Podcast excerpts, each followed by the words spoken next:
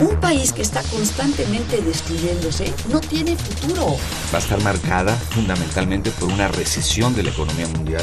Yo hablo del autoritarismo hasta nuestros días. Radio UNAM. Radio UNAM.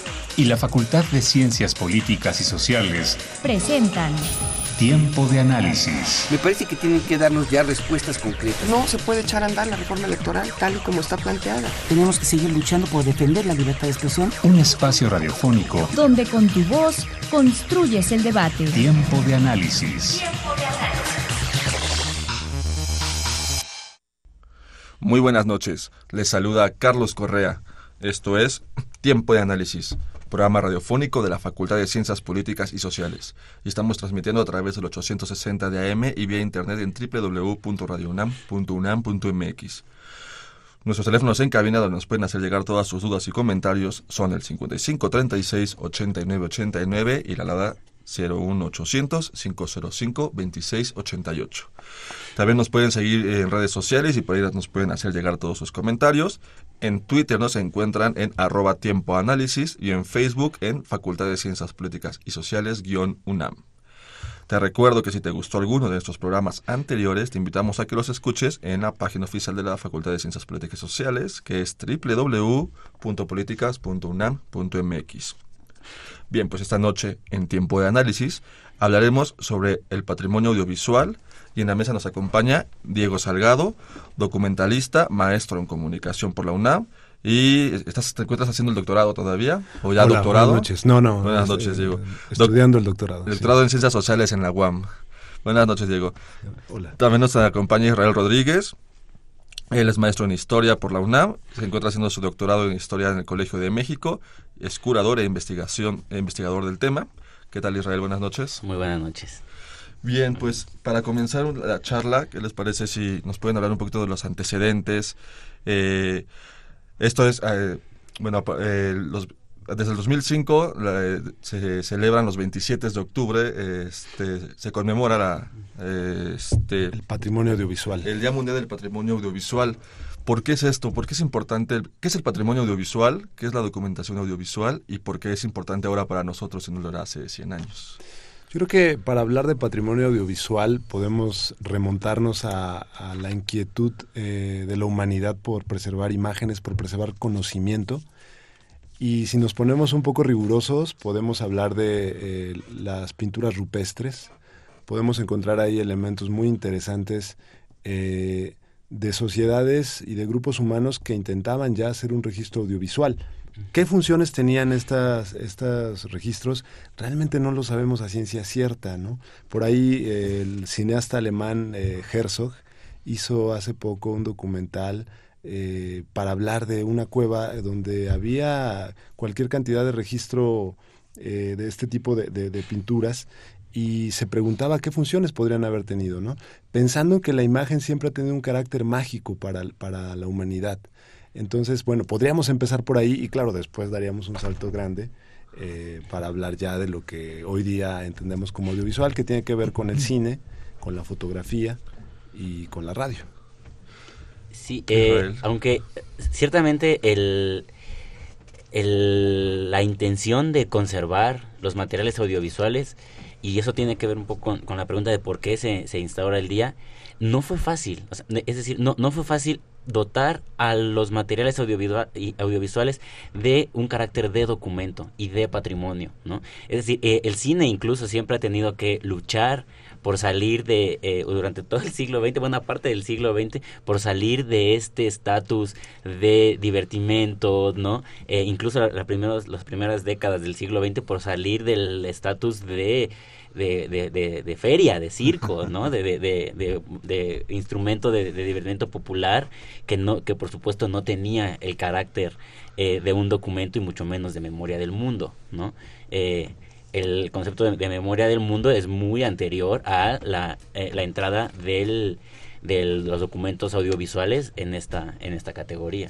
Yo creo que tiene que ver eh, con este problema de pensar que el conocimiento solo está asociado a las letras, al alfabeto, ¿no? Una cuestión eh, que para la sociedad occidental fue muy importante la preservación de los libros, ¿no? de las enciclopedias, pero a la imagen se le dio el carácter pagano. Quizá tiene que ver con que la, la eh, sociedad judeocristiana, eh, tienen la Biblia uno de sus elementos de conocimiento más importantes y eh, frente a otras culturas eh, donde funciona mucho más el recurso visual, estoy hablando por ejemplo de Mesoamérica, evidentemente en Mesoamérica los libros eran mucho más ilustrados, eh, bueno, esta batalla entre la imagen y la letra, eh, pues sí, es, es una batalla larga donde la imagen, a pesar de tener mucho poder, lleva a cierta desventaja y, y es, es hasta hace poco que se le reconoce su carácter, su importancia. Claro, es, es que aparte el medio como tal, eh, las películas, el cine, la televisión, es, podemos decir que todavía es un medio joven. es muy joven, sí, claro. es inicios del siglo XX, finales del decimonónico quizás.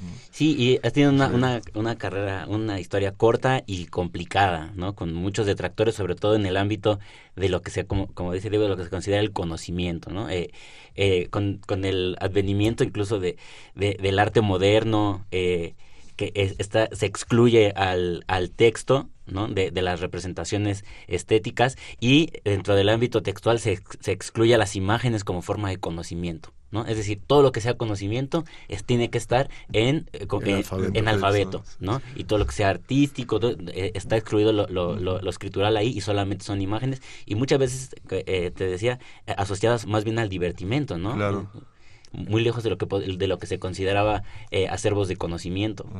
Sí, es una batalla reciente, es hasta eh, la segunda mitad del siglo XX, cuando en las universidades comienza a haber una inquietud por el cine de forma eh, académica, es de la mano de, la, de, los semiólogos, de los filósofos, de la comunicación, que empieza a haber este interés, pero hasta hoy día eh, los, los estudiantes se tienen que titular vía texto y las imágenes forman parte, pero no podrían ser las protagónicas, ¿no? Es una batalla que seguimos librando. Sí, hasta en la academia sigue luchando por su, por su lugar. Por su legitimidad. Claro.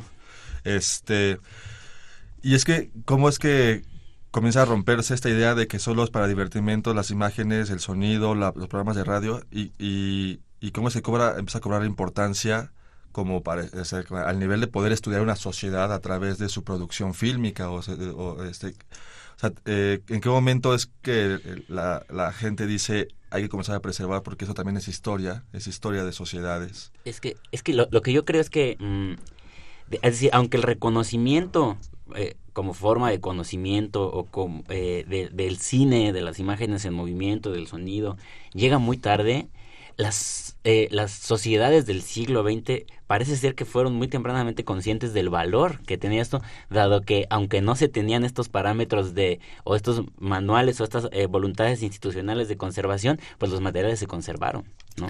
es decir, los archivos, estoy pensando no solo en México que tiene una buena tradición de, conservación de materiales audiovisuales, eh, pero no se va, no sé, eh, en, Italia, ¿no? O sea, los materiales, eh, el, este instituto Luche, desde los años 20 tiene una sistematización impresionante de la conservación de los registros audiovisuales, más allá del cine comercial que se conservó por otras, otros factores más ligados a la, a la iniciativa privada, ¿no? Pero los registros documentales de muchos países se conservaron eh, es decir, los estados conservaron eh, esos materiales incluso desde los años 20. Claro, yo creo que ha habido una, un doble vínculo con la imagen, porque por un lado se le ha, eh, digamos, se le, se le, ha hecho menos, no se le ha dado la legitimidad, pero por el otro lado se ha estado usando permanentemente. Estamos hablando de los movimientos sociales y siempre están asociados a imágenes, cuando pensamos en la historia, pensamos en imágenes, ¿no? Pensamos en, bueno, un ejemplo clarísimo en México es el grito de independencia, es una imagen, es un performance. Entonces, por un lado, eh, no ha estado institucionalizado, pero por el otro lado, evidentemente, eh, se ha sabido de la importancia. Eh, se dice, por ejemplo, que Lenin, este líder ruso, en el principios del siglo XX ya pensaba que el cine era el método ideal para acercarse a las masas, porque la imagen tiene un, funge como un vehículo directo, ¿no? No hay que estar alfabetizado como es el caso de, la escritura, eh, para entender, para emocionarse y para mover eh, a las masas. Entonces esto Lenin lo entendía y eh, invierte y, promueve el cine ruso y bueno, ahí tenemos uno de los, de los grandes pilares del, cine mundial, el cine ruso. Una gran escuela. Y, y además de eso, hace poco justo estaba yo eh, investigando eh, cómo fue que se que los que el Estado en, estaba investigando yo en, el caso italiano cómo fue que el Estado se dio cuenta digamos del poder que tenía el cine y es muy curioso porque eh, digamos en el 22 que, llega eh, Mussolini al poder hay 10 años hasta el 32 en donde incluso una industria de cine italiana que estaba completamente en la ruina que estaba había llegado muy mal y muy tarde al cine sonoro había perdido todos sus mercados. Y los empresarios los que quedaban de las ruinas de la industria cinematográfica italiana están insistiendo constantemente al naciente Estado fascista que por favor eh, les ayude de alguna forma. Y el Estado fascista los ignora totalmente pero desde el 24 tiene el, eh, eh, se, apodera del Instituto Luce para ah, generar cine didáctico y llevarlo hasta el último rincón del campo. Es impresionante. Ya después, en a partir de los años 30, va a haber una, una, un estrecho vínculo, ¿no? Que, de lo que ya podríamos llamar en Italia el cine fascista, ¿no? Pero no, no solo la, la, Unión Soviética, no solo Alemania, no solo Italia, también la llamada eh, Europa Democrática o los Estados americanos también se habían dado cuenta ya de esto y el Estado, el, el Estado producía y conservaba una cantidad impresionante de cine desde los años 20 y 30. Muy bien, pues tenemos que a nuestro primer corte de la noche. Vamos a escuchar nuestra cápsula de Políticas Invita y continuamos. Políticas Invita. Conoce las actividades académicas y culturales de nuestra facultad. Cine, seminarios, conferencias, exposiciones, coloquios. Políticas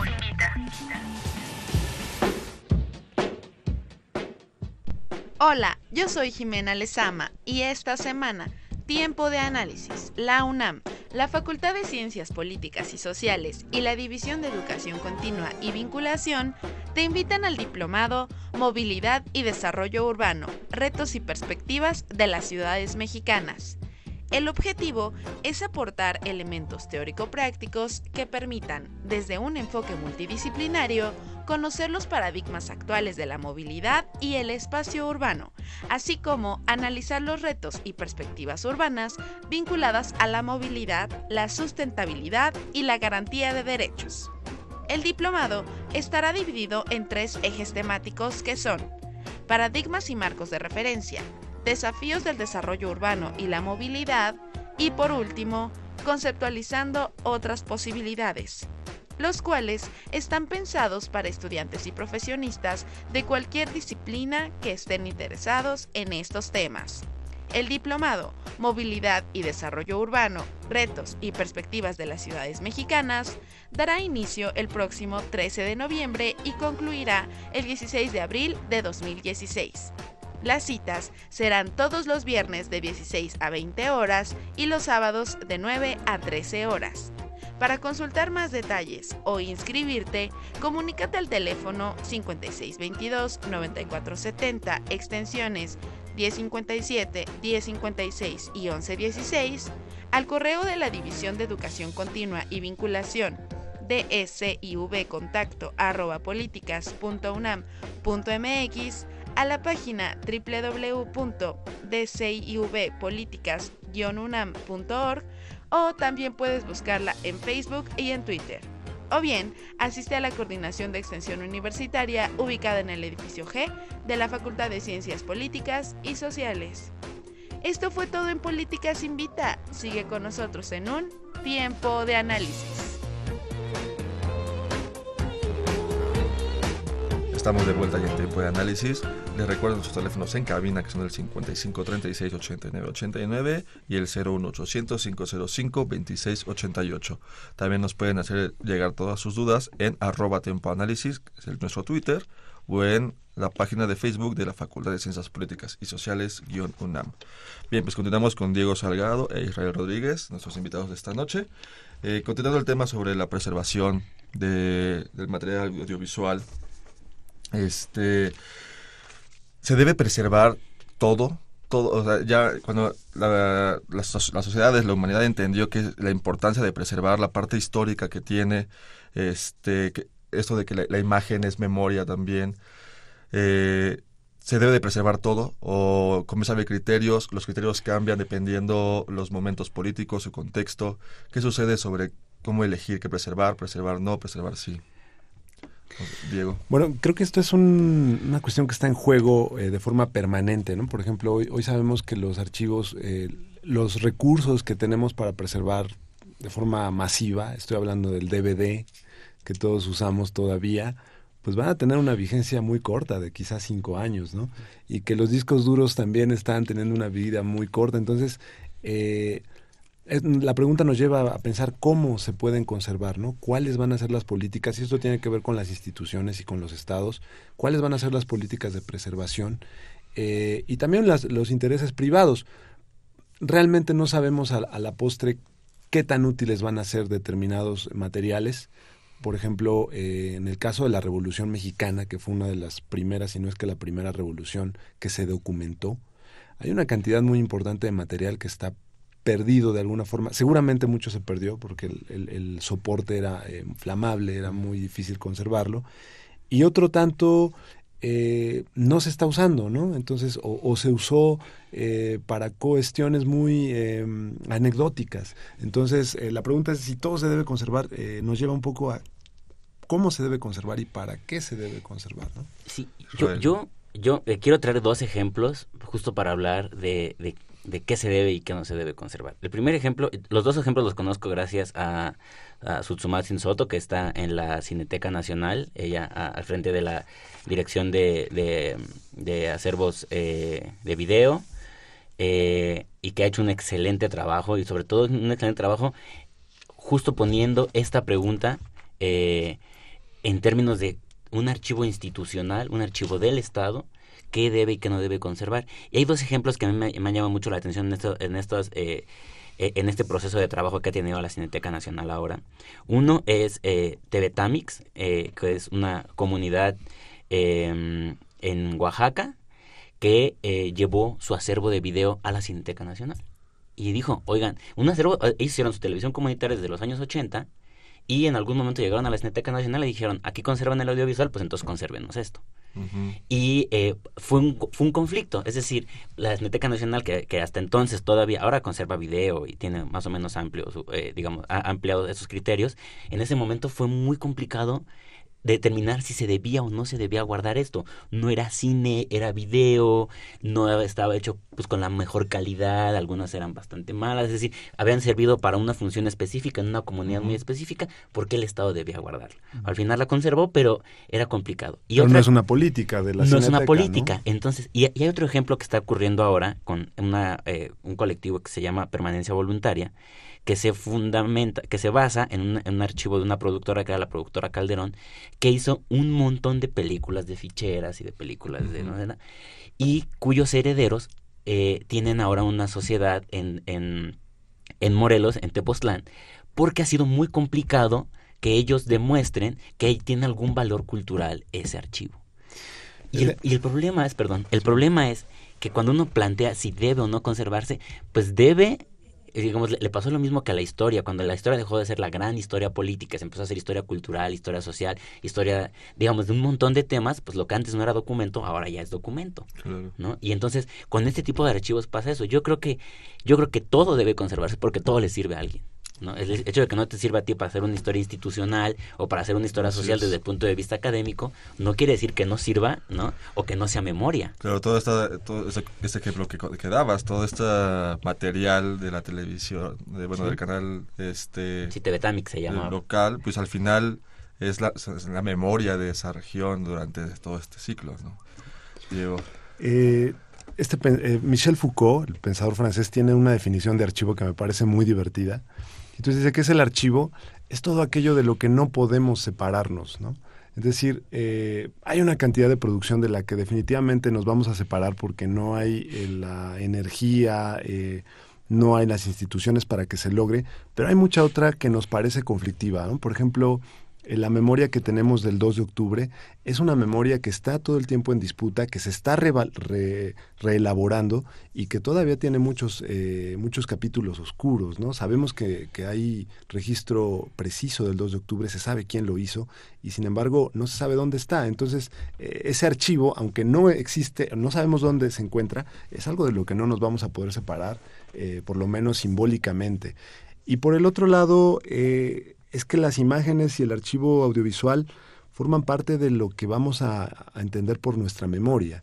Y si pensamos que la memoria no es algo que esté acabado, sino que la memoria lo tenemos que estar eh, reelaborando, lo tenemos que estar, la tenemos que pensando, habitando. Entonces, eh, son discusiones muy actuales, sí, porque eh, el, archivo, eh, digamos, tradicionalmente estaba asociado al poder, ¿no? Pensamos en los archivos presidenciales, cada presidente tenía eh, su sistema de hacer registro y de llevar un archivo, y luego esos documentos, pues hasta ahora se han empezado a, estructurar, a darles un orden, pero no tenemos todavía acceso claro a ellos, ¿no? Entonces... hay una cosa, hay una cosa que tenemos que tener muy claro en este país en términos de archivos audiovisuales los archivos audiovisuales de este país, es decir, la memoria audiovisual de este país está constituida a partir de los archivos de las empresas privadas. Es decir, e, es, decir, es algo que, siempre es como medio oscuro el asunto, ¿no? Es un terreno muy pantanoso. Leyendas, hay leyendas. Hay muchas leyendas, pero lo cierto es que todos los días vemos en la televisión los registros fílmicos que se conservan en esos archivos, en esos archivos privados que... Eh, que, que, que, están, digamos, que, que, están fuera de esos márgenes de las políticas institucionales de conservación, no sé qué, y que sin embargo sabemos claramente, pues, eh, hay, hay, gente que, ha trabajado en esos archivos que están conservados de manera impecable. Hay por ahí una leyenda urbana de que en, en algún sótano del Estadio Azteca... No, no es leyenda, sí están ahí. Él, dice, sí, pero tú has estado ahí. Yo no he estado, pero sí está, digamos, se, ha trabajado mucho. Se ha trabajado mucho, que ahí se encuentra el archivo, uno de los archivos más grandes que podría haber en el país, el archivo de, de, lo que hoy es Televisa, ¿no? Entonces pues, habría que revisar qué políticas se tendrían que seguir, pero bueno, claro, sí. está en carácter de privado, entonces. Porque uno de los, este, de los objetivos de preservar el patrimonio audiovisual es que este, este la gente tenga acceso, acceso a él, pero es, es y algo también muy importante, que, que, haya, que haya generaciones de mexicanos con las habilidades, porque es complejo, las habilidades técnicas, las habilidades eh, de conocimiento para manejar y para pensar. Y es un tema que quizá, que sin duda tiene mucho potencial en el país, ¿no? Eh, pensemos en, en solamente por fantasear, una generación de mexicanos que estuviera capacitado para trabajar con el gran archivo que tenemos y ponerlo al día, ¿no? Hay cualquier cantidad de joyas. Sí, porque ahorita vamos a ir a nuestro, a, nuestro segundo corte, pero vamos a regresar con, con esta idea de, no se trata de preservar por preservar, hay que, con ese material, qué se debe de hacer, cómo se debe de estudiar, cómo, cómo hay que hacer una curaduría o sea, porque no es simplemente guardarlo y ahí, ahí está. Si no vienen los franceses y, y lo, lo curan, ¿no? las películas del santo. Bien, pues vamos a Políticas Invita y volvemos. Políticas Invita. Conoce las actividades académicas y culturales de nuestra facultad. Cine, seminarios, conferencias, exposiciones, coloquios. Políticas Invita.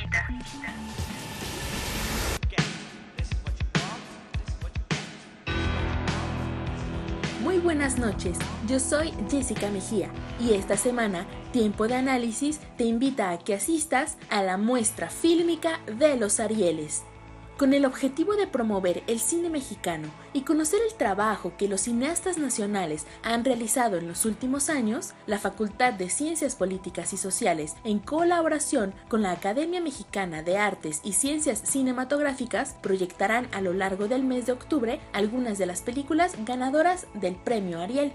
En el auditorio Pablo González Casanova, ubicado en el edificio D de nuestras instalaciones, podrás ver el 8 de octubre el Alcalde. El 15 de octubre, El Penacho de Moctezuma. El 22 de octubre, La Familia Gang. En la sala Fernando Benítez, no te pierdas el 29 de octubre, La Tricia. Y el 5 de noviembre, Ramona y el modelo de Pickman. Toma nota. Todas las proyecciones iniciarán a las 17 horas y contarán con la presencia y comentarios de algunos de sus realizadores. Eso fue todo en Políticas Invita. Quédate con nosotros en un tiempo de análisis.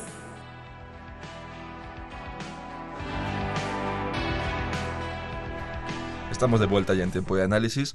Le recuerdo nuestros teléfonos en cabina que son el 5536 8989 y nuestra alada sin costo 01800 505 2688. Bien, pues continuamos aquí en la mesa con Diego Salgado e Israel Rodríguez. Eh, nos quedamos con la idea antes del corte de no es preservar por preservar, eh, se debe de, tratar de cierta forma, se debe de, estudiar, eh, hablando un poco del trabajo fílmico de las sociedades, estudiarlo en su contexto, no se puede descontextualizar o, se, abstrae demasiado el, trabajo. ¿Cómo, ¿Cómo es esto? Porque no es simplemente preservar por preservar. Bueno, primero hay que decir que es un terreno que siempre tiene muchas tensiones y disputas, ¿no? Es decir, ¿quién tiene el acceso para comenzar a trabajar en el archivo de Televisa? Bueno, eso nos lleva a toda una serie de problemáticas. Eh, ¿Cuál va a ser la política que se va a seguir en la Cineteca Nacional en este sexenio? Entonces, eh, ¿qué se debe preservar y cómo se debe preservar? Pues bueno, es un es, es, resultado de distintas de distintos factores el factor institucional los perfiles profesionales de la gente que está especializándose. Eh, habría que insistir que quizá falta más gente que para el tamaño de archivo que tenemos como país eh, falta más gente. Pero está relacionado con la memoria y la memoria sabemos que tiene implicaciones eh, pues emocionales pero también políticas no es decir eh, porque qué vamos a buscar ahí donde donde donde están los archivos cuál sería la inquietud por ejemplo sería interesante pensar eh, hoy día cuál es el interés de ir a los archivos qué, qué época nos gustaría rastrear no y con qué objetivo y con qué objetivo sí, yo, yo creo que o sea a ver entrar hablando en términos de archivo, hay, sí son dos mundos, ¿no? El archivo privado de cine que existe en México es amplísimo, lo tiene Televisa y, bueno, pues las leyes del capitalismo son así, ellos o lo produjeron o lo compraron y pues se les pertenece y poco ganamos con, estarnos, con estar diciendo que por qué tienen el archivo y por qué tienen la memoria, pues lo poseen y, y bueno, eh, eso quién sabe cuándo va a cambiar. El asunto es qué hacemos con los archivos a los que sí tenemos acceso. O sea, ese es el debate, ¿no? Eh, hasta hace poco eh, es, es encomiable la, tarea que está haciendo ahora la Cineteca Nacional.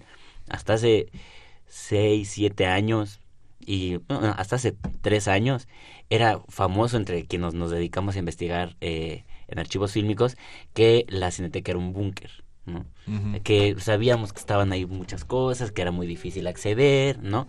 Cosa un tanto distinta que lo que pasaba en la Filmoteca de la UNAM, era, eh, eh, era, era distinto. Sin embargo, ahora ya hay políticas de, de, de, puesta en acceso al público y sobre todo a los investigadores, ¿no? Ha, habido una, una política eh, no solo de conservación, sino de utilización de los materiales para fines de investigación. Y eso yo creo que es muy importante resaltarlo y, y también hacer el llamado a que la gente vaya, ¿no? Está ahora... Eh, los procesos de, digitalización que se han hecho en la cineteca son muy importantes.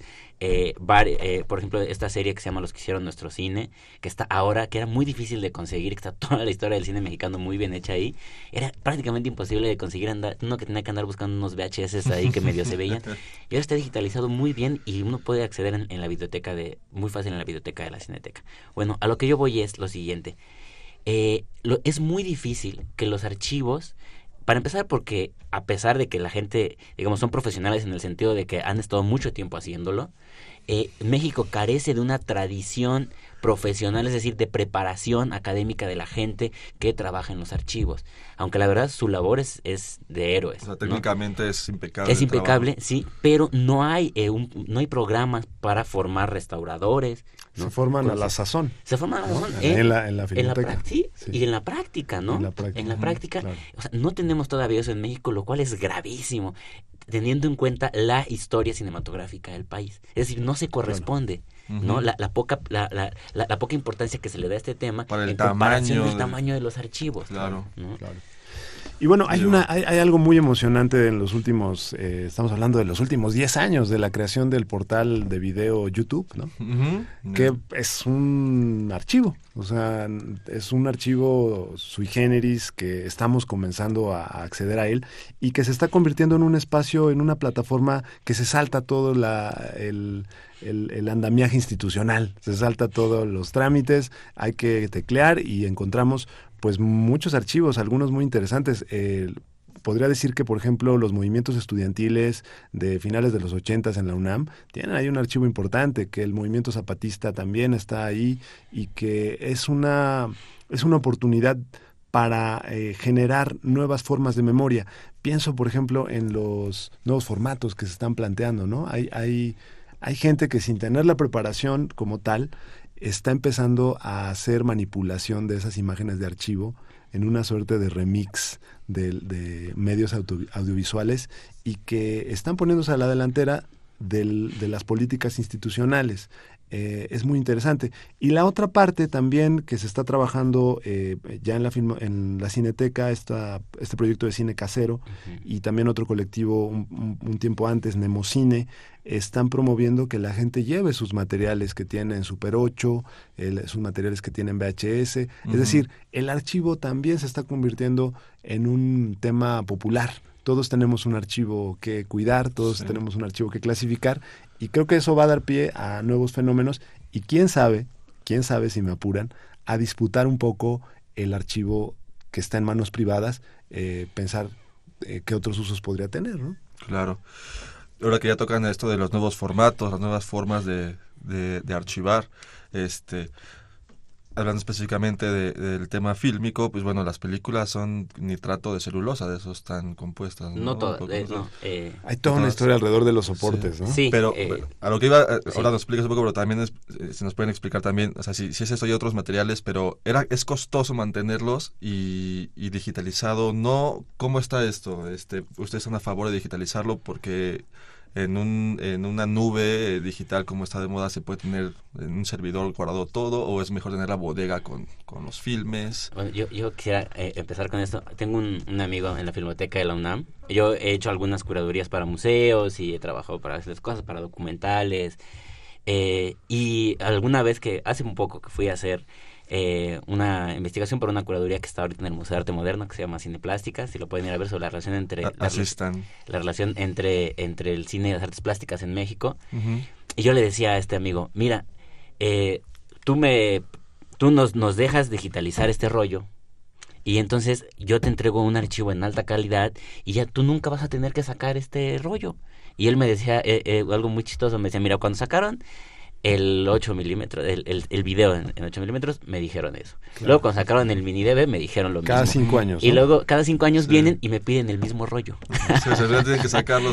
lo, tienen que sacar cada que migran. Tienen ahora el Blu-ray, pues tienen que sacar de, cualquier forma el rollo. Eso hay que decirlo, el, el soporte fotoquímico, el cine tradicional, pues ha sido cuestionado mil veces. Mil veces se ha hablado de la muerte del cine, pero ahí lo tenemos eh, con buena salud. ¿no? Y es costoso en cuestión de espacios, en cuestión de materiales para mantenerlos en, buena, en buen sí. estado. La única bodega que existe en el país de nitrato eh, lo tiene, la tiene la UNAM, eh, ahí en, al lado del estadio universitario. Es la única bodega de nitrato en el país donde están depositados muchos de los nitratos, incluso de las televisoras, de la Cineteca Nacional. Están ahí y la UNAM se gasta un dineral conservando ese, ese material de nitrato, porque la conservación de nitrato sí es muy peligrosa, es muy costosa. Eh, las bodegas de acetato las tienen ahí donde está la filmoteca de la UNAM, pero el nitrato es, es un tema muy delicado y pues es una labor como otras que hace la Universidad Nacional, heroica, conservar un montón de cosas que hace la, universidad por la patria, ¿no? es, impresionante. Como la hemeroteca y demás lugares que es grandes, grandes acervos. Entonces, además de los nitratos, ¿qué otros materiales este, se utilizan en, la preservación? Este, o, más bien la tendencia es que si todo se, se vaya a ir a digital en algún momento. Eh, insisto, ahí hay que regresar hacia cómo y para qué los tenemos que utilizar, porque ciertamente el nitrato eh, tiene una calidad que no se puede sustituir, incluso en la forma de proyectar, ¿no? Hace poco hubo una proyección en nitrato y bueno, era todo un fenómeno porque había que notar la calidad de la proyección y el brillo, etcétera. Pero también hay unos usos, digamos, mucho más pueriles que requieren formatos de este tipo como lo digital. Entonces, sí habría que hacer una apuesta, me parece que sería muy interesante hacer una apuesta por, por digitalizar, en aras también de eh, poner al alcance de un público más amplio, porque evidentemente pues será muy difícil que al público en general se le dé una lata y decir, mira, aquí está una, una copia de Tizoc, ¿no? Este, con María Félix y Pedro Infante, o ya ni siquiera una de, del Santo, ¿no? Entonces, pero quién sabe, eh, es decir, el gasto que el, que el Estado hace a través de la universidad en la preservación, pues tendría que verse también como una gran inversión, porque la cultura tiene gran potencial. Entonces, eh, quizá todavía estamos en un momento de tránsito en perderle hasta cierto punto el respeto, por decirlo de algún modo, a este gran archivo y ese, ese paso ya lo dieron los, los, eh, los youtubers ¿no? que están manipulando el archivo y no lo sé en qué momento eh, una institución pudiera dar pie a eh, una nueva actualización con su material de archivo. Eso sería muy interesante. Eh, y así entonces entendemos que no es un gasto, que es una gran inversión, porque eh, imaginemos un país que no tiene archivos, ¿no? sería catastrófico. Y ciertamente, aunque México lleva la delantera en Latinoamérica, tenemos grandes instituciones con grandes profesionistas como la Filmoteca, podría ir a más, pero tendríamos que darle otro punto de vista a la al uso del archivo, quizá con una actitud más, eh, digamos, pensarlo como, como una inversión y pensar qué tantos beneficios nos podría dar. También hay que, hay que señalar, y esto es algo que eh, el colectivo Nemocine hizo, eh, la cantidad de archivo que hay en el interior del país en, en cines de pueblo. incluso los mismos descartes que los cácaros dejaban ahí cuando estaban cambiando de rollo, son unas joyas muy, muy, muy interesantes digamos, el, el drama no solo del, del cine, sino de la historia de la cultura mexicana que como muchas otras cosas es chilangocéntrica, ¿no? Eh, entonces, los archivos más importantes, con, digamos, con las condiciones ideales, con eh, infraestructura, están aquí y hay archivos. Eh, nosotros en un proyecto que tenemos ahora vamos a ir a Veracruz a tratar de rescatar archivos también que están a nivel del mar, que están ahí a la de la costa, que, que, no tienen el clima ideal y, y, que, y que forman parte de, de, esta, de esta producción. Y hay una cosa que muy importante que quiero decir sobre la digitalización y es uno que por supuesto que se debe digitalizar sobre todo porque es mucho más fácil acceder a los materiales de esta forma, pero eh, ciertamente cuando una institución tiene una política de digitalización, que ya muchas lo tienen, tiene que tener un segundo paso que no todas la tienen, que es una política de migración. Es decir, no ha habido formatos que eh, garanticen que no van a caducar de la misma forma que no, no ha caducado un acetato un acetato positivo tú lo, o negativo, mejor aún, eh, tú lo, lo, pones en un proyector y lo vas a poder ver. Y eso ha, ha, mostrado una vigencia a lo largo de un siglo. No ha habido todavía formatos digitales que demuestren eso. Entonces, hasta que no lleguemos a eso, las políticas institucionales de digitalización tienen que contar con políticas de migración constante. Tienen que migrar cada cuatro o cinco años y tienen que tener el presupuesto para asegurar esa migración. Es que es eso, los, medios eh, digitales eh, avanzan eh, rápidamente. son, la parte revolucionaria del capitalismo, dije Marx. claro, entonces cada cinco años tienen que estar volviendo a digitalizar porque ahora ya es en super alta definición, con claro. 5.1 canales de audio. hay gente que propone que lo que hay que hacer es, con algunas cosas que se digitalizaron y que ya no se encuentran, que hay que volver a imprimirlas en el acetato, ¿no? Y, o sea, digamos, es un tema que todavía está actual y que no está cerrado. Claro, porque si ya no hay el acetato, tienen el digital, pues entonces se, hace el paso hacia atrás. Hay que volverlo a imprimir, sí. Claro. Este hablando de esto de eh, todo lo que ya se ha preservado, todo lo que se ha digitalizado, en el camino se ha perdido muchísimo. Hay muchísimo material que ya, eh, entre por la, negligencia, movimientos sociales. Y la vida misma. Falta de política, la vida misma, así, el, pasar de, los años, se va perdiendo mucho material. Desde que va perdiendo calidad, hasta que llega un punto en que, como esto, tiene, hay acervos, de ver en sótanos de casas en todo el país, de cosas increíbles que ahí, ahí, ahí se van a quedar lo más seguro, y mucho se vaya a perder. Un poco lo que sucedió con la Cineteca hace treinta y tantos años, que se perdió muchísimo dinero porque se incendió, dado el, el, lo delicado de los materiales. Yo, yo quisiera ocupar este espacio un poco para echar abajo ese mito. Adelante, es todo tuyo. Este, Otro mito alrededor del archivo. La, la Cineteca sí se incendió. Eh, las películas, o sea, se quemaron los negativos, que es, eso es algo gravísimo la cantidad de negativos que se quemaron. Sin embargo, el hecho de que se hayan quemado los negativos no quiere decir que se hayan quemado las películas, que se hayan perdido las películas. La mayoría de las películas tenían copias positivas distribuidas en algún lugar. Y ahí por ahí están. Y se muchas de ellas se recuperaron. El, el, el, un alto número, de un alto porcentaje del archivo de la cineteca se recuperó, aunque no se recuperaron los negativos, pero se recuperaron copias positivas de eso. Se tenía un problema la cineteca que era que no tenía un inventario adecuado Hace poco se inauguró la galería eh, de, la, de la Cineteca Nacional y se publicó un libro donde una chica, Magali Montero, hizo un muy buen estudio a partir del análisis de la revisión de las carteleras. Es decir, a partir de la, revisión de las, de las, carteleras hasta los años 80, ella eh, hizo una lista de lo que pudo haber estado en esas bodegas. Y entonces ahora sabemos que en realidad, eh, pues las copias en positivo ahora están ahí. Un caso muy, muy concreto la película El Despojo que, que filmó Antonio Reynoso con Corquidi y con Juan Rulfo, durante muchos años eh, era de esas grandes lamentaciones, ¿no? La única película que de verdad filmó Rulfo, que estuvo ahí filmando la película, que es una joya la película, y que está en YouTube y la pueden ver. Y entonces, ay, no, se perdió la película, y, y no, ay, cómo no tenemos esa gran película. Y de repente está en YouTube, y entonces, ¿cómo, cómo que está en YouTube? Y entonces la, la, había ocupado Julio Pliego para hacer otra película y había y entonces de repente en la filmoteca había un positivo y entonces de repente se daba cuenta que hay positivos de las películas sí. que el hecho de que se haya quemado la materialidad no quiere decir que se haya quemado la obra claro. entonces en realidad eh, eso eso hay que entenderlo de la cineteca y eh, y sí hay que tener en cuenta también que con el cine pasa lo, lo que decía Diego es como la vida misma es decir como los documentos cuántos documentos no se pierden uh -huh. no es se decir, traspapelan. ¿Y, cuáles son los criterios? ¿Cuáles son los criterios? Cuando uno está, hay que, hay que ir a preguntarle a la gente que hace la selección de los, de los papeles mm. que tienen que conservarse en el Archivo General de la Nación y tienen una máquina para destrozar papel al lado, ¿no? Y entonces, pues, hay, hacen una selección. Y lo demás, lo, lo, ¿por qué lo destrozan? Porque, porque no hay de otra, sí. ¿no? Y entonces, este, ahora ya me imagino que son los, los, los criterios distintos, imagino que se digitaliza casi todo, es, quiero pensar eso. ¿No?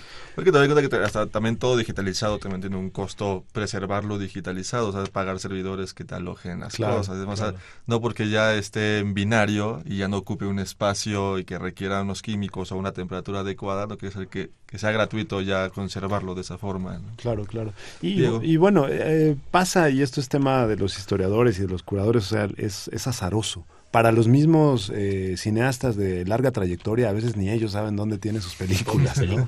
este, entonces es bastante azaroso. Habría que apostar por tener una comunidad cada vez más amplia y más vigorosa eh, de, eh, de, gente que esté interesada en catalogar, uh -huh. de gente que esté interesada en curar. No sé, por ejemplo, en el Tianguis de la Lagunilla de los domingos hay una sección de material audiovisual descartado por las familias. ¿Qué pasó? ¿De quién eran esas fotos? No lo sabemos, pero tú puedes ir y comprar todo un eh, archivo de una familia y llevártelo a tu casa. Entonces, eh, habrá que generar un circuito, porque volvemos al problema. Si no tenemos un para qué, pues claro. eh, no, no, no, sabemos eh, cómo eh, recuperar ese, ese, material. Entonces sería muy interesante que se abrieran otros espacios. Yo creo que ya los museos en la Ciudad de México están trabajando en eso todo el tiempo, pero eh, estas iniciativas de hacer que la gente participe de la recuperación de la memoria pueden ser muy, muy, esto, muy nutritivas pensando incluso en el momento en el que por el que atravesamos como país. Uh -huh. Es decir, quizá volteando hacia las cosas que hemos hecho y, y el testimonio que hay, podemos pensar, proyectarnos hacia, hacia adelante. Es que yo ¿no? creo que sucede como en todo material que tiene que ver con la historia de, de las sociedades. ¿no? Nos ayuda a entender por qué estamos aquí y hacia dónde vamos en ese sentido. Hay, hay un, hay y lo un... más importante, nos, nos permite actualizar nuestra versión, ¿no? Claro. Que a, ahí habría que poner sobre la mesa el que las generaciones vayan actualizando la Revolución Mexicana, el México por revolucionario, o sea, que se metan a los archivos y vean lo que ellos observen, porque cada generación ve una cosa distinta en los, en los sí, archivos. Indudablemente. Sí, y Israel. Hay, sí, hay una cosa que eh, importante también alrededor so- de la, con- del criterio de conservación. Eh, una cosa es conservar y otra cosa es catalogar, ¿no? Eh, eh, o sea, ahora es muy fácil conservar, digitalizar. Entonces acumular y acumular y acumular y acumular, lo cual no sirve de nada si no hay un profesional, ¿no? Que es- ese es el gran, gran, gran defecto, creo yo, de los archivos fílmicos en el país. Las copias pueden estar muy bien conservadas a pesar de que es caro, a pesar de que es complicado, y aún así todavía no sirven esos archivos, que es muy grave. ¿Por qué? Porque los archivos no tienen catalogaciones efectivas. Es decir, todavía hoy en día no puede ir un investigador a una base de datos efectiva. A darle sentido a todo eso. Y, y entiendo que es difícil, entiendo que la gente que cataloga a veces no tiene el conocimiento adecuado. Claro. Eh, Por un lado, la gente que cataloga no tiene el conocimiento. Y la gente que tiene el conocimiento no se quiere meter a catalogar. Y es un círculo terrible. Los investigadores eh, académicos o no lo que sea van y, y quisieran que estuviera la, la catalogación y no está hecha, ¿no? Y la gente que hace la catalogación no tiene el conocimiento y es un círculo en el cual todavía los archivos fílmicos mexicanos están metidos, ¿no? No, no ha habido, eh, a veces eh, la, la Cineteca tiene un buen programa ahora en el cual te pide que, eh, que revises el material y que hagas una lista de descriptores de para qué podría ser utilizado ese material, ¿no? Eh, eh, y de acuerdo a varios criterios, si eres historiador, pues hay un criterio, ¿no? Es, es, es distinto los criterios, pero sí es un problema de verdad, ¿eh? O sea, no solo es conservar, sino analizar, describir y después utilizar, que es, esa es la, parte en la que estamos muy atorados.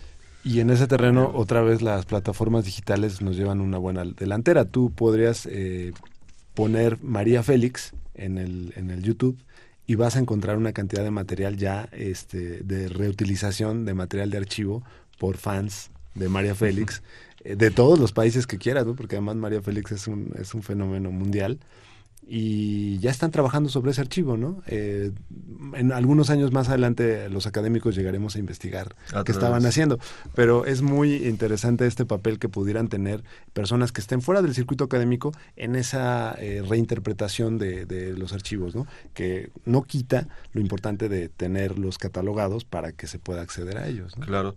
Pues vamos a ver nuestro último corte de la noche. Vamos a escuchar nuestra última cápsula de Políticas Invita y volvemos. Políticas Invita. Conoce las actividades académicas y culturales de nuestra facultad.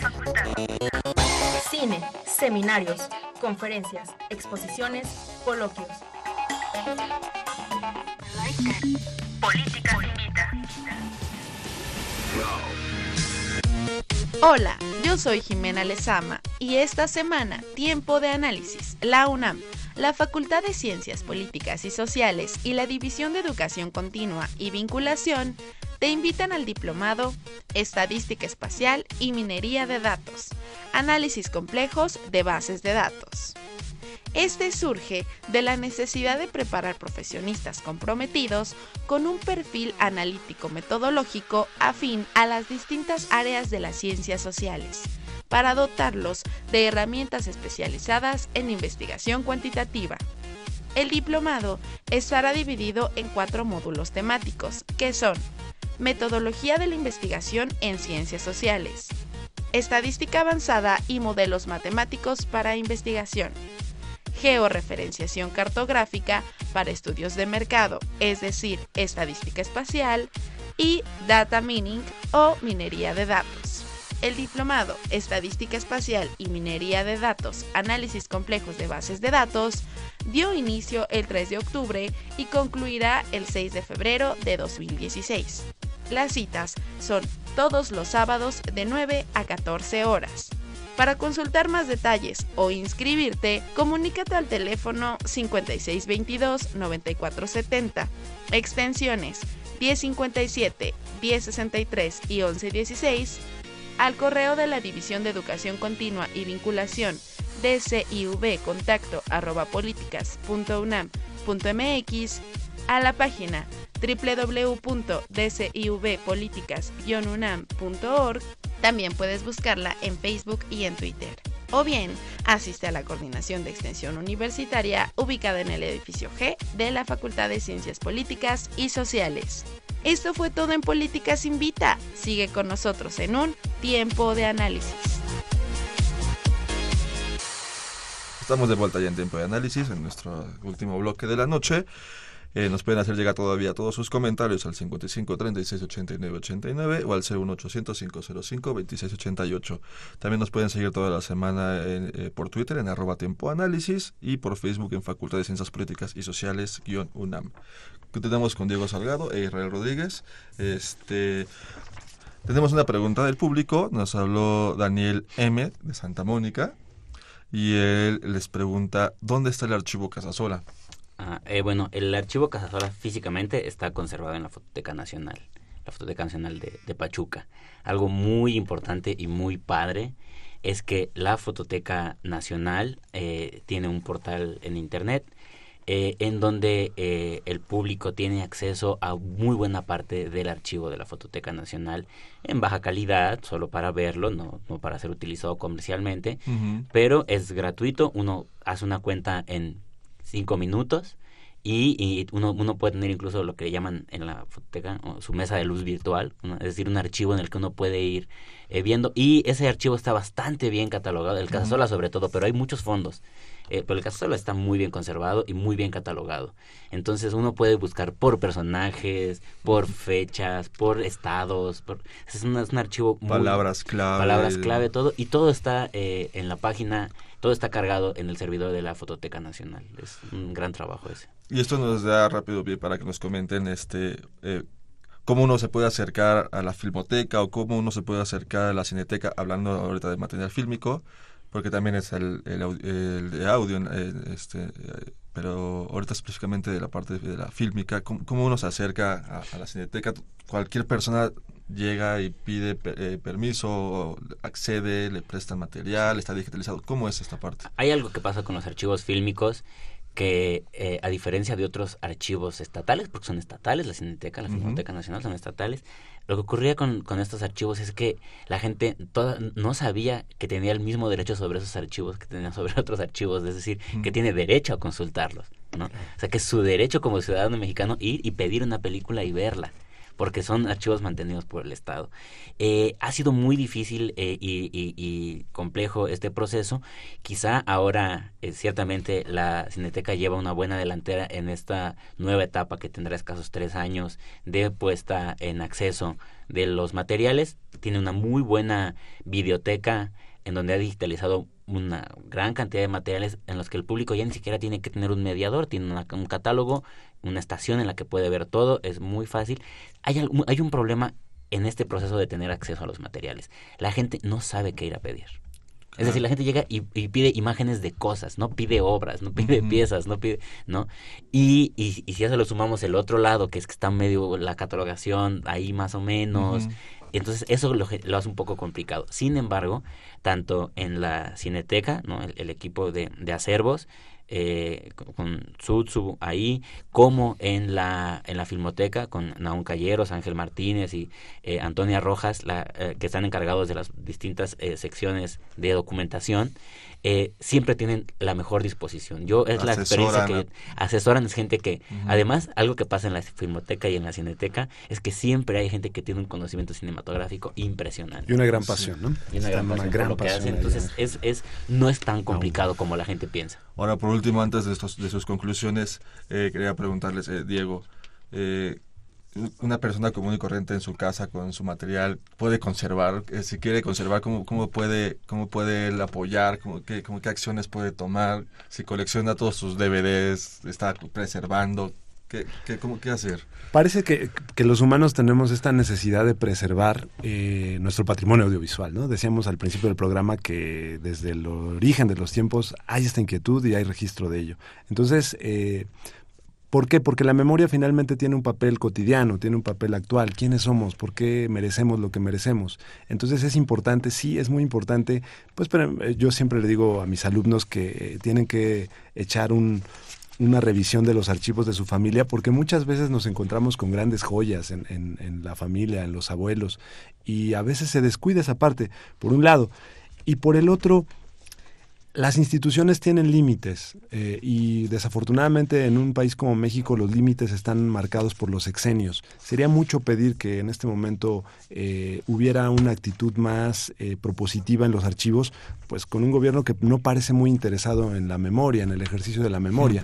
Entonces va a tener un papel muy importante y lo ha tenido eh, la gente que hace sus propios archivos de las décadas pasadas, estoy hablando de los 70 de los 80 el canal 6 de julio también tiene un archivo muy importante y hay que darle, hay que darle pie a ello, ¿no? Hay que documentar los movimientos sociales.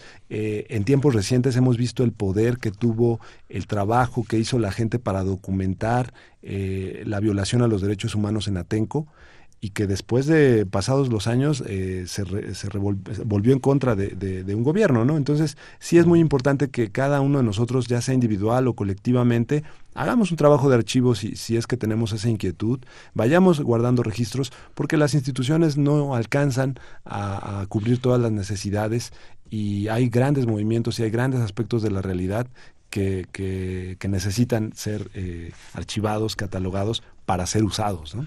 Nos llegó rápido una pregunta eh, eh, este, de Ramón Sánchez de la colonia Portales. ¿Cuál es la diferencia entre archivar, preservar y conservar? Bueno, eh, archivar tiene que ver, como yo lo entiendo, es decir, todo proceso de archivo tiene que tener antes un proceso de preservación. Es decir, preservar es el primer fin, es como la etapa inicial, que, el, que la documentación, que la memoria no se pierda. Eh, hay muchos lugares que, ah, que hacen preservación, pero no hacen archivo. Hacer archivo es un proceso mucho más complejo. Hacer archivo es dar un sentido a los documentos, es dar eh, una estructura eh, de memoria. Si es un primer proceso, eh, si bien incipiente, de interpretación de, las, de, las, de los documentos, ¿no? que es posterior al proceso de preservación. Así, nos queda un minuto para cada uno. conclusiones, este, ¿por qué la importancia de preservar? este bueno, eh, como hemos platicado, México tiene un patrimonio audiovisual muy amplio, muy rico, muy divertido. Hay que participar de él, hay que tomar papel activo en él. Apropiarnos de él. Apropiarnos de él. Sí, esperemos que en los siguientes años tengamos el, el, Día eh, del Patrimonio Audiovisual como hoy día se celebra el Día de la Danza, ¿no? Y que veamos archivos en las plazas y que las universidades pongan eh, su archivo a la disposición para, para que la gente tenga un papel más activo. Porque a final de cuentas eh, el archivo nos ayuda a decir lo que no podemos decir, porque eh, pasan cosas actuales que tenemos que explicar y, eso el archivo nos puede ayudar mucho, ¿no? En momentos como, como este. Ver el archivo no como, una, como un gasto, sino como una gran inversión que los países tienen que hacer y que hay que promover que se haga con más decisión eh, y también pensar que los archivos privados debieran tener una caducidad para formar parte de la memoria colectiva, eh, como ya sucede en el Tianguis de la Lagunilla, pero ojalá la familia Azcárraga un día también nos permita entrarle un poquito más a ello. Que socialicen un poco el conocimiento. Conocimiento genera conocimiento. Así es, y, porque finalmente eh, pensemos la gente que hace archivo está pensando de cara al futuro. Eh, entonces, pensemos que tenemos que guardar la memoria para que quizá unas décadas más adelante eh, los ladrones de hoy no aparezcan como los héroes, ¿no? Claro, muy Eso tiene un papel muy fundamental. Israel, un minuto. Un minuto. Muy, muy sencillo eh, retomar la, la, idea de Diego, ¿no? Decir que el, el, Día del Patrimonio Audiovisual no es del patrimonio audiovisual gubernamental, ¿no? Es decir, el patrimonio audiovisual es un patrimonio social y, y, todo el mundo tiene que participar de, de, la, de, de, la preservación y del interés en los archivos eh, en, la, en, en, en, el patrimonio audiovisual. Eh, algo muy importante en, estados como, como, el, como en, el que estamos viviendo ahora, ¿no? Eh, donde lo que más importa es vivir en un eterno presente, que es, y es, es terrible eso. Quizá hay que pensar cada vez más en la importancia de la memoria y de la memoria audiovisual. Bien, pues muchas gracias Diego Salgado por habernos acompañado. Muchas gracias, un honor estar acá. Muchas gracias. También muchísimas gracias por habernos acompañado. Y gracias a ustedes por habernos sintonizado y les recuerdo que tenemos una cita el próximo miércoles en punto de las 8 de la noche por el 860 de AM o por internet en www.radiounam.unam.mx. No te olvides seguirnos vía Twitter o por Facebook toda la semana y escucha nuestros programas pasados en www.políticas.unam.mx. Este programa es producido por la Coordinación de Extensión Universitaria de la Facultad de Ciencias Políticas y Sociales a cargo de Roberto Ceguera, la coordinación de producción a cargo de Claudia Loredo, en la producción Guillermo Pineda, en redes sociales Elías Lozada y Jimena Lezama, y estuvo en la cabina de operación Humberto Sánchez Castrejón, en la continuidad Gustavo López, y se despide de ustedes Carlos Corres Cajadillo. Muy buenas noches. Esto fue Tiempo de Análisis. Tiempo de Análisis una coproducción de Radio UNAM y la Coordinación de Extensión Universitaria de la Facultad de Ciencias Políticas y Sociales.